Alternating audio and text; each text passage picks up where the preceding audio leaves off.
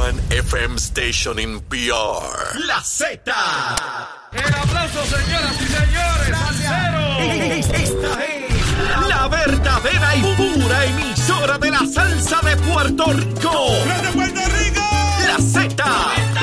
WZNTFM 93.7 San Juan, WZMTFM 93.3 Ponce y WIOB 97.5 Mayagüez. La que representa la salsa en la isla del encanto. De aquí para el mundo. A través de la aplicación La Música Z93. Tu, tu emisora nacional de la salsa. Buenos días Puerto Rico, buenos días América. Comienza Nación Z Nacional y yo soy Leo Díaz. Hoy martes 16 de agosto del año 2022. Contentísimo como siempre de estar con todos ustedes un día más, por supuesto que sí. Hablándole claro al pueblo. Nación Z Nacional, soy Leo Díaz. Buenos días a todos. Leo Díaz en Nación Z Nacional por la Z. Aquí estamos, mis amigos. Miren la pantalla de su televisor. Comienza la quema del cañaveral correspondiente al día de hoy, tempranito en la mañana, quemando el cañaveral a través de Mega TV, Z93, la emisora nacional de la salsa, la aplicación La Música y por supuesto nuestra página de Facebook de Nación Z. Los invitamos a que entren a la página, a que vean ahí el programa también. Luego, en la tarde, muchas personas entran a la página a ver el programa durante la tarde y la noche. Así que contentísimo de los comentarios que recibo, eh, tanto a través de los distintos medios y plataformas como también en la calle. Mucha, mucha gente me detiene a decirme lo, lo- lo que les agrada el programa, el análisis, la información que se vierte de día a día y también el humor, el humor que se le imprime al asunto porque la vida no la podemos tomar de tal naturaleza que nos queme el entendimiento, ¿verdad? Eh, llegamos a este mundo a qué? A sufrir o a, o a pasarla bien, a echar adelante y crecer. Bueno, mire, vamos rapidito. No se ría, no se ría. Está desayunando, no se ría. Hay gente que me dice, mira, Leo, me hace reír y bendito sea Dios. Pero bueno, vamos allá. COVID. 382 personas hospitalizadas. 382.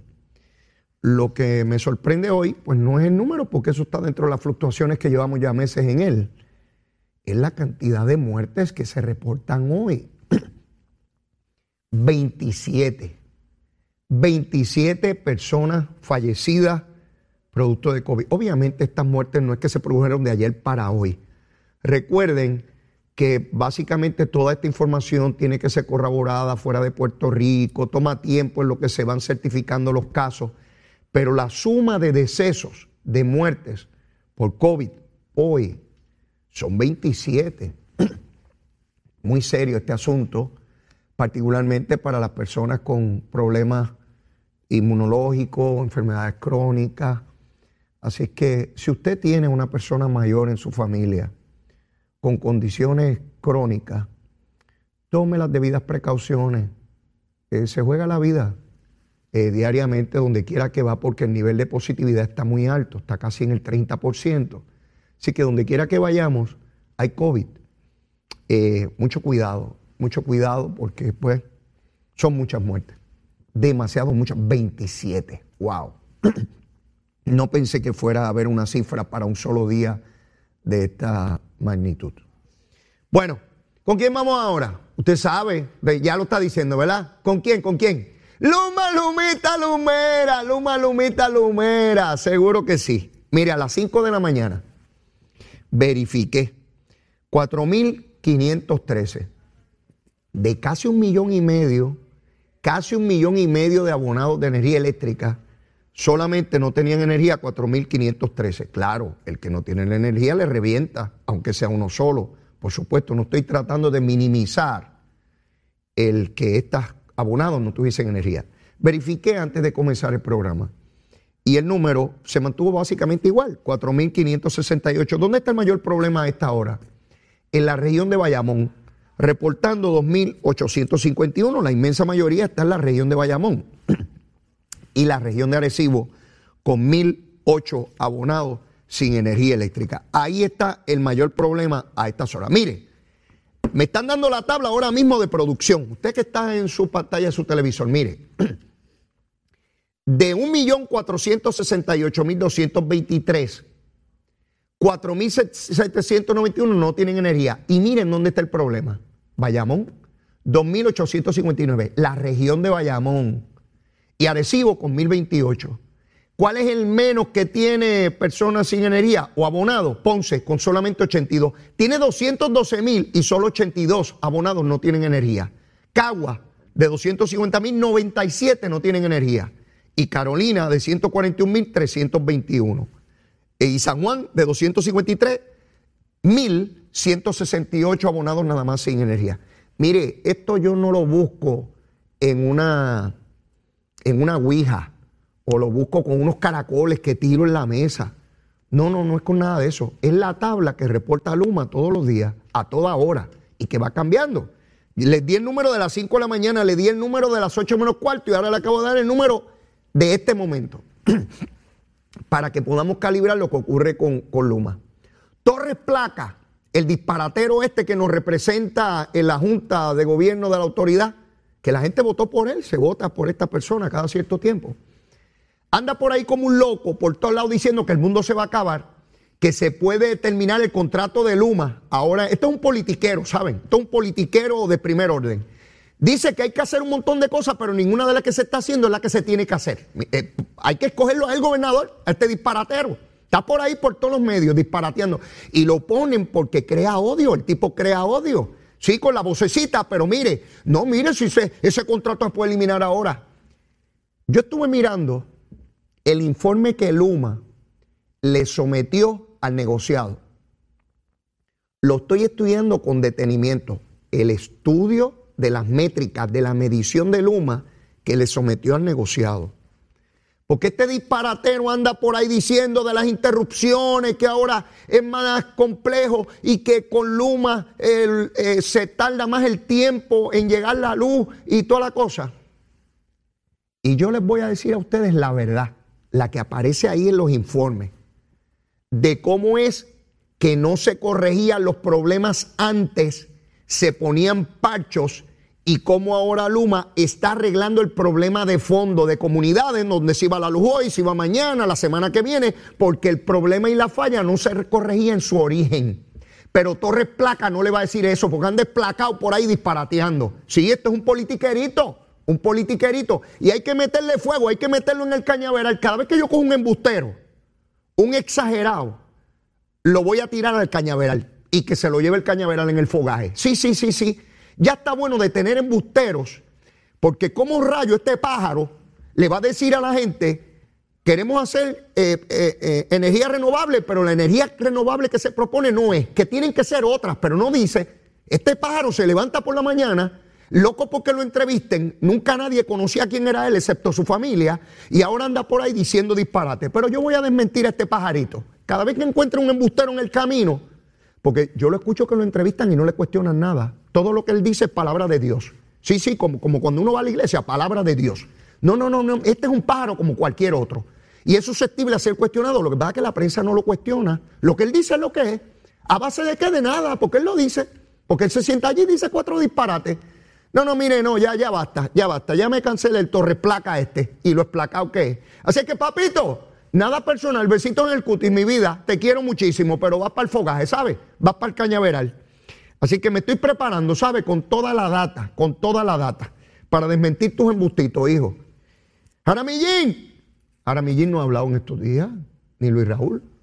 Como no ha explotado nada grande de Luma, pues no ha hablado. Está calladito, desobando como la tortuguita. Tan pronto explota algo, sale por ahí a decir que esto y que lo otro y que yo ni qué. Jaramillo no vuelve en la cuota, lo, lo siento, papá. Los chavitos no vuelven. Lo lamento mucho, hijo. Por muchos años esa teta dio, dio leche. Oh, esa ubre dio, dio leche como loco. Pero ya no da más, hijo. Hay que seguir en lo que te dedicas. Bastante, bastante que chupaste de ahí. Buena que estaba, ¿verdad? Calientita. Pero se acabó, se acabó. Bueno, tengo varios temas que quiero entrelazar que tienen que ver con corrupción. Insistente y consecuentemente he planteado en este programa cómo el elemento de corrupción está en todas las etapas de la sociedad. Y evidentemente tenemos que combatirlo, prevenirlo y procesarlo cuando se produce. Ayer, en horas de la mañana, cuando comenzamos este programa, se produjeron unos arrestos, siete, por parte de las autoridades federales, de personas relacionadas a los muelles de Puerto Rico. En particular se arrestó a Carlos Sánchez Ortiz, presidente de la isla, esta unión que controla los muelles en Puerto Rico. En aquel momento no sabíamos de qué se trataba, solo podíamos especular. Hoy ya no tenemos que especular. Las autoridades federales ayer en conferencia de prensa divulgaron de qué se trata. Oigan bien, estos pájaros tenían un esquema, se alega por parte de la fiscalía, que tenían un esquema donde empresas navieras pequeñas llegaban a Puerto Rico a bajar sus embarques y ellos le decían, lo tienes que hacer con nosotros y nos tienes que pagar unos chavitos porque si no nosotros te montamos una huelga. Oigan bien, sí, un líder obrero convocando huelgas artificiales por dinero, por corrupción.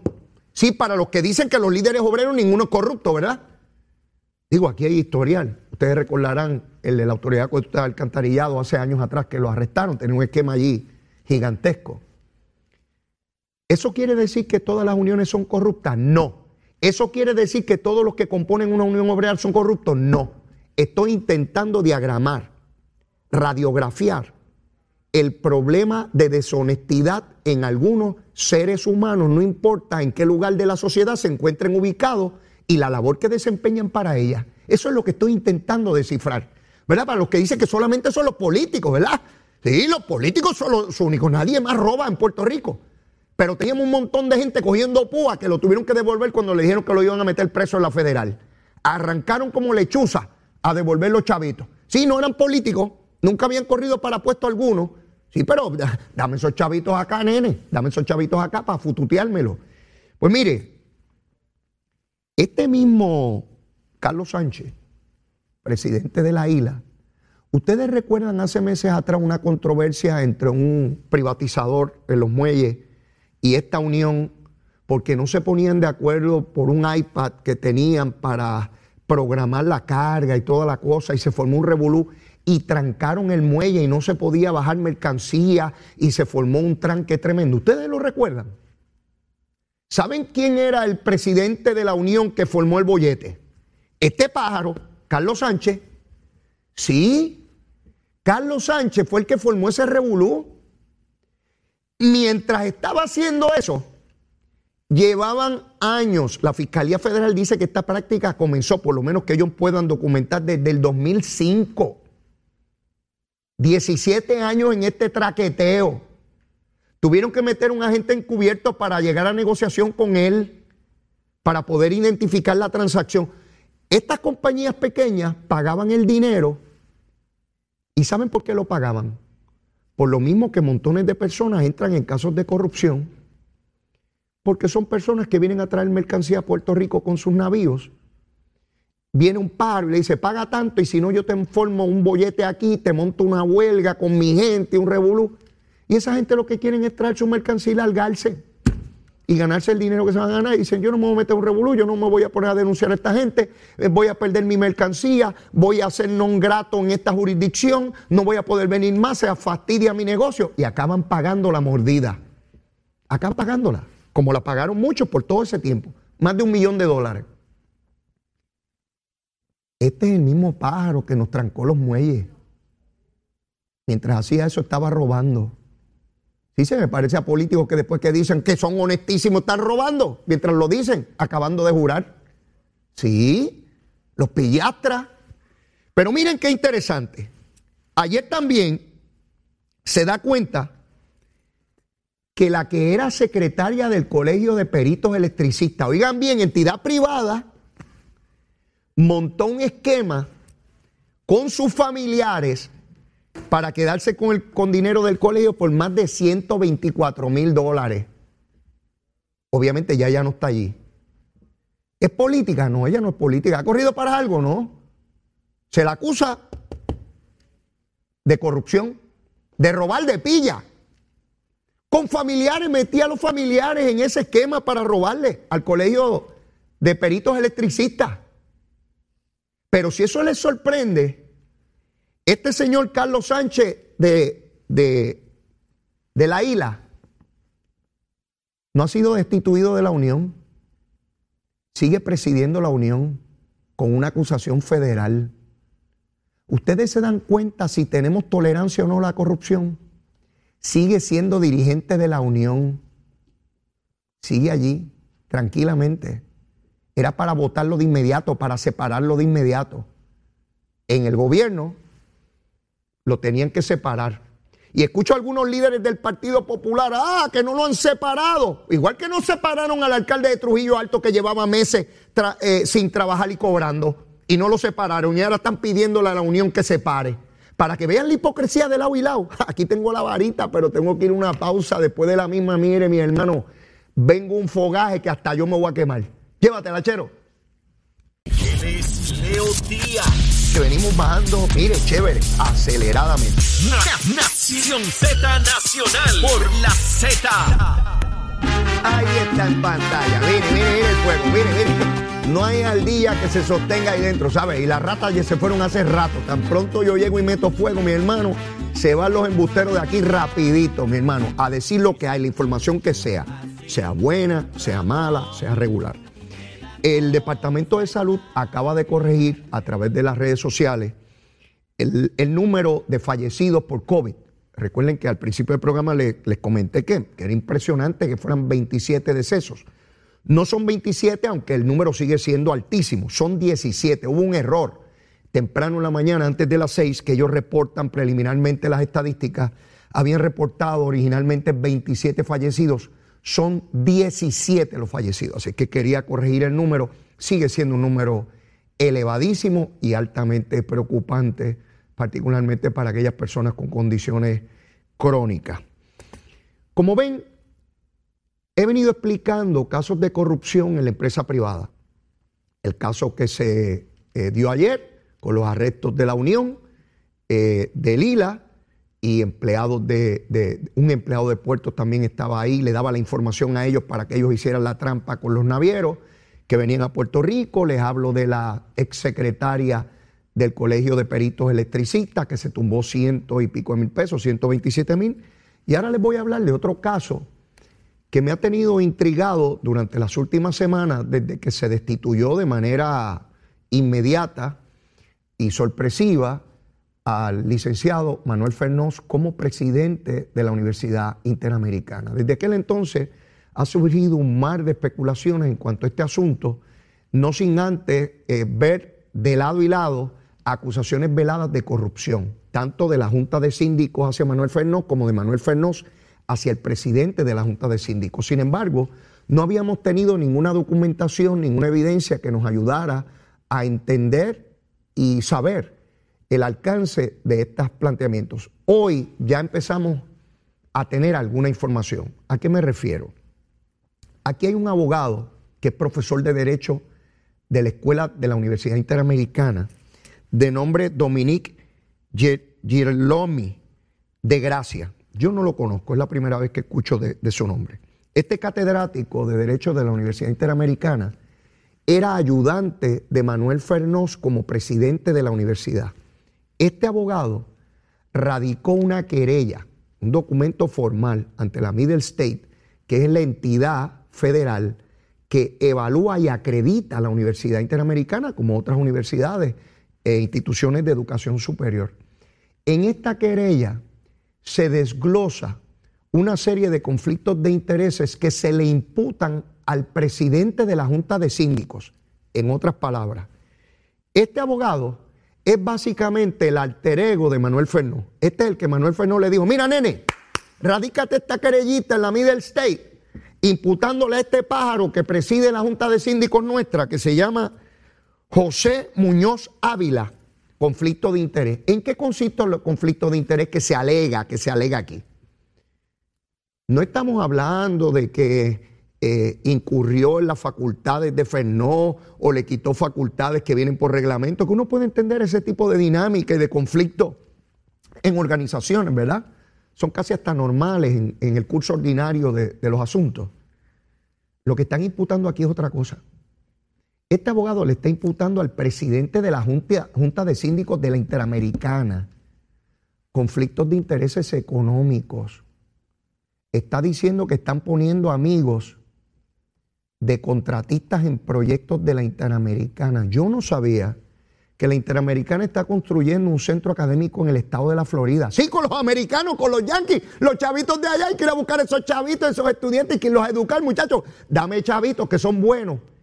Y hay una imputación de que están cogiendo ingenieros, abogados, consultores, constructores, que son amigos de José Muñoz chavitos, corrupción. Están imputando corrupción en la Universidad Interamericana. La Universidad Interamericana no es de partidos políticos, ¿verdad? Digo, eso dicen. Ocurren en primarias elecciones. Es una entidad privada. Y se están imputando, no gente de afuera. Está el ayudante de Fenosa imputándole corrupción a la Universidad Interamericana, su junta de síndicos. Por primera vez vemos en blanco y negro, en una querella formal, ante una entidad acreditadora la exposición clara sobre conflictos de intereses graves en la Universidad Interamericana. Esto no es un asunto de poca monta, pero de otra parte, y para ser justo, en la medida en, que conozco información, imputaciones de esa magnitud también son las que le hace José Muñoz a Manuel Fernández. De hecho, anunciaron una auditoría sobre el desempeño de Manuel Fernó. Así es que ambos lados se están imputando de manera cruzada actos de corrupción. ¿Quién tiene la razón? ¿Quién dice la verdad? ¿Uno u otro? ¿O ambos? ¿Serán ambos? Yo no sé. Yo no conozco lo que está ocurriendo allí. Ellos conocen lo que ocurrió allí. Ellos son los que se hacen imputaciones. ¿Y por qué traigo esto?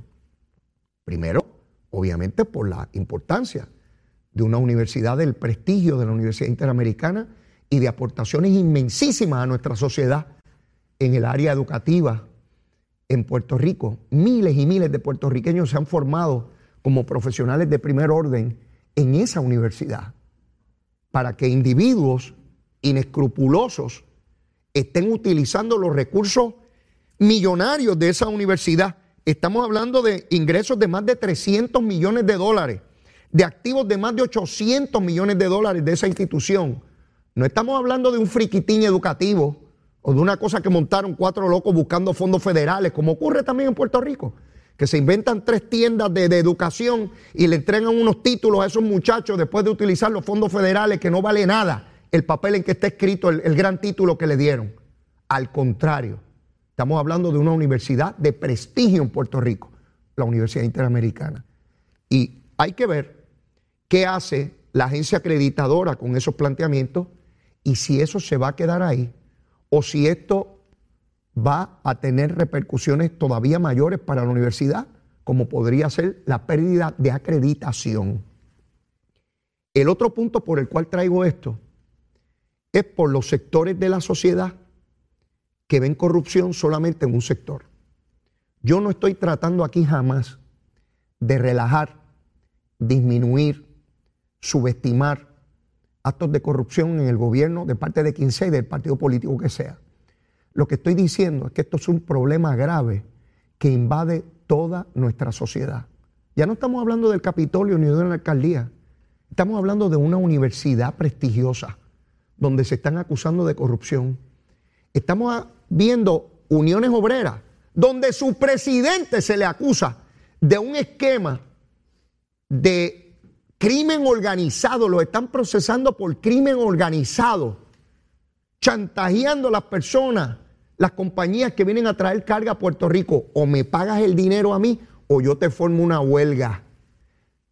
Mire, ¿cómo utilizaban a, sus a los unionados de Puerto Rico les digo, sí, a todos los que estén unionados, le digo lo mismo que le digo a la gente que pertenece a todos los partidos políticos, a todos.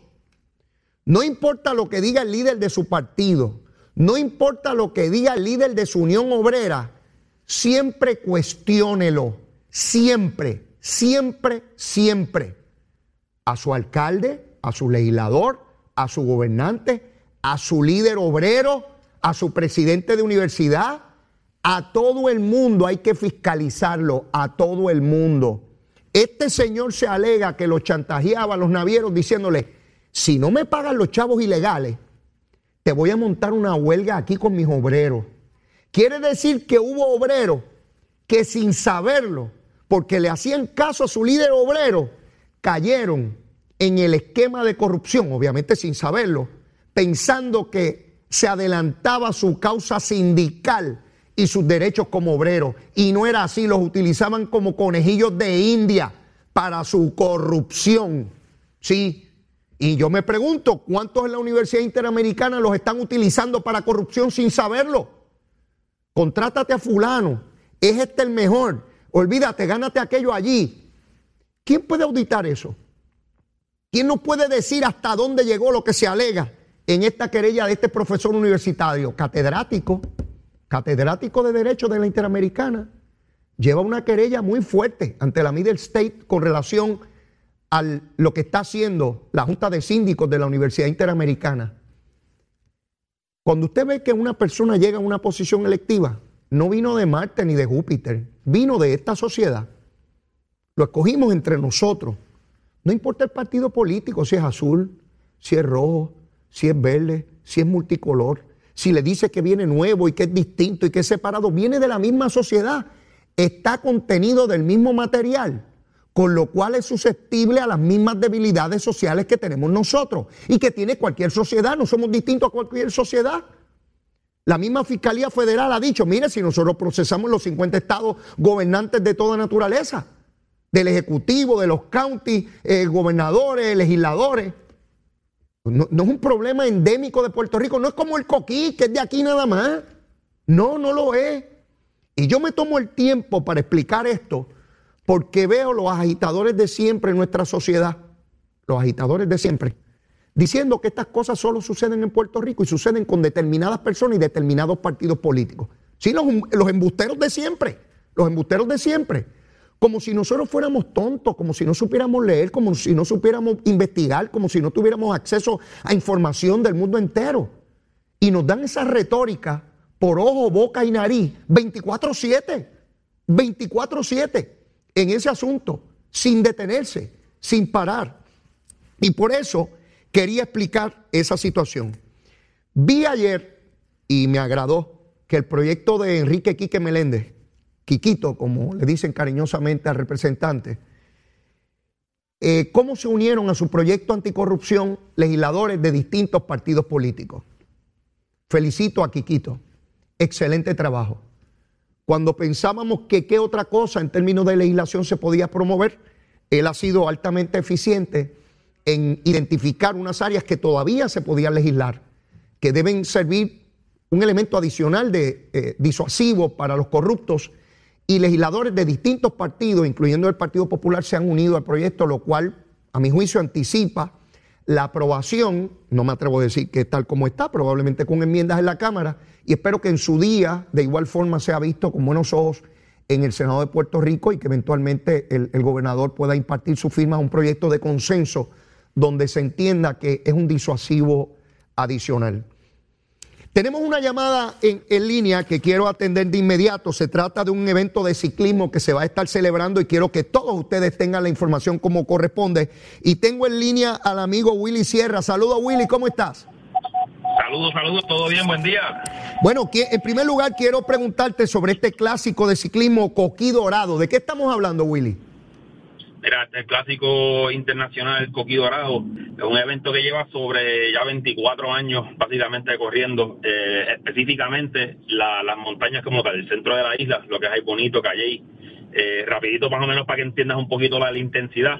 Eh, la, la, carrera, la carrera como tal sale uno de los días, ¿verdad? Sale desde Calley, baja hacia Caguas, sube Agua Buena, wow. llega arriba Sidra, Comerío y Bonito y regresa a Calle por la montaña. Así que si en carro nada más uno se cansa, ¿verdad? Y lo que dije se, se, escucha un poquito fuerte, ni, ni, te imaginas. ¿Ese evento dura un solo día o, o más de un día? No, mira, el evento como tal tiene eh, competitivo en, en, sí, ¿verdad? Para atletas federados. Eh, es el viernes y sábado, el día 19 y 20, que se compite ambos días. Eh, ya el domingo 21, eh, en calle, en los predios del Estado Pedio Montañés, vamos a estar por allí en lo que es una bicicleta familiar. Así que el, el, que quiera venir a ver la carrera, ¿verdad? Eh, de netas internacionales que vienen de diferentes partes del mundo a, competir, pueden hacerlo, pero el que quiera ¿verdad? experimentar un poquito lo que es correr bicicleta en familia, en la montaña, pues lo, invitamos el, el domingo 21. Quiere decir que viernes y sábado son las personas que están delimitadas para la competencia, el público en general, el pueblo está invitado a observarlo, pero necesariamente no pueden participar en la competencia. Está abierto para la familia el día domingo. Así mismo es. Eh, en, términos de, de ciclistas internacionales, ¿es la primera vez que vienen ciclistas internacionales o ya en años anteriores habían estado? No, ya en años anteriores han estado. De hecho, este año. Eh, gracias a Dios, no, nos acompañan varios ciclistas de un poco más de, nivel. De alto rendimiento, que, incluso han corrido eh, ya en pasados años un Tour de France, por ejemplo, para que, para que puedan comparar la magnitud del evento. Eh, tenemos atletas que vienen de diferentes partes, Colombia, Venezuela, España, Alemania, desde, de, todos lugares prácticamente han venido a competir el repito, por el alto rendimiento. realmente esto es para esto es para, esto es para lo que puede, esto es para, para los pros, como, como quien dice. El, el, público en general, ¿hay que pagar alguna cantidad de dinero para ver este espectáculo o, es gratis? No, mira, esto es totalmente gratis. El, repito, lo, los invitamos tanto el 19 o el 20 a que sean espectadores y celebren con nosotros. El, totalmente gratis. Van a ver, vemos, si llegan allá a los predios del estado Pedro Montañez en Calle, allí vamos a tener música, casas de brinco, hay kioscos, o hay entretenimiento para la familia en lo que los atletas van llegando, ¿verdad? Pueden ver un poco de la experiencia, pero es totalmente gratis. Solamente tienen que llegar allí y, a pasarla bien. Esta, esta ruta es amplia por lo que tú me describes. ¿Cómo yo puedo tener un mapa? ¿Cómo yo puedo saber cuál es la ruta y ubicarme en un punto que sea bueno para mí, para mi familia y poder observar el evento? ¿Dónde tengo acceso a la ruta? Mira, puede, la, ruta como tal, eh, para los detalles específicos, ¿verdad? Ahí lo puedes conseguir en el clásico coquidorado.com, clásico coquidorado.com. Ahí están los mapas, ¿verdad? Por si, por ejemplo, si, si eres del área de Aguas Buenas, de Sidra, de Bonito, y te quieres parar, ¿verdad? En, tu área preferida, pues ahí puedes encontrar esos puntitos. Eh, y pues, si no quieres llegar hasta allí, de allí la puedes observar. Eh, pero todos los detalles como tal para el evento, tanto para ciclistas y al igualmente que el público que quiera simplemente un poco más de información, clásico coquidorado.com. Eh, entonces, al igual, personas que quieran, ¿verdad? Quieran montar, nos, han llamado artesanos, nos han llamado de todo un poco, clase graduanda. se pueden comunicar igualmente al, se pueden comunicar al 939-213-3578. 939-213-3578 o volvemos, clásico coquidorado.com. Willy, otra vez, los días que son el evento para hacer los planes y coordinar con la familia, ¿cuáles son los días? Mira, 19 y 20 como espectadores para ver el evento, están bienvenidos. Día 21 de agosto, este domingo, eh, bicicleta familiar. todo va a llegar el que quiera con su bicicleta, libre de costo, totalmente gratis. Vamos a compartir. Gracias, Willy. Gracias por la información. Allá estaremos. Gracias a ustedes. Que, perfecto, que tengan un buen día. Gracias. Gracias, gracias. Esta información es sumamente valiosa. He visto que el ciclismo ha tomado un auge muy grande en Puerto Rico. De igual manera, pues las complicaciones que vienen con esto y a los conductores, pues eh, hay que darle espacio a nuestros ciclistas, eh, tener cuidado con ellos y, nunca eh, atentar contra su seguridad, porque tienen derecho a, a estar en la vía y corresponde a nosotros, a los conductores, tener el cuidado que corresponde, no solamente con los ciclistas, conforme a la ley de tránsito como, como tiene que ser. Bueno, ya me invito a estar aquí el representante y próximo senador Juan Oscar Morales, pero mire, seguimos quemando el cañaveral, llévatela, chero.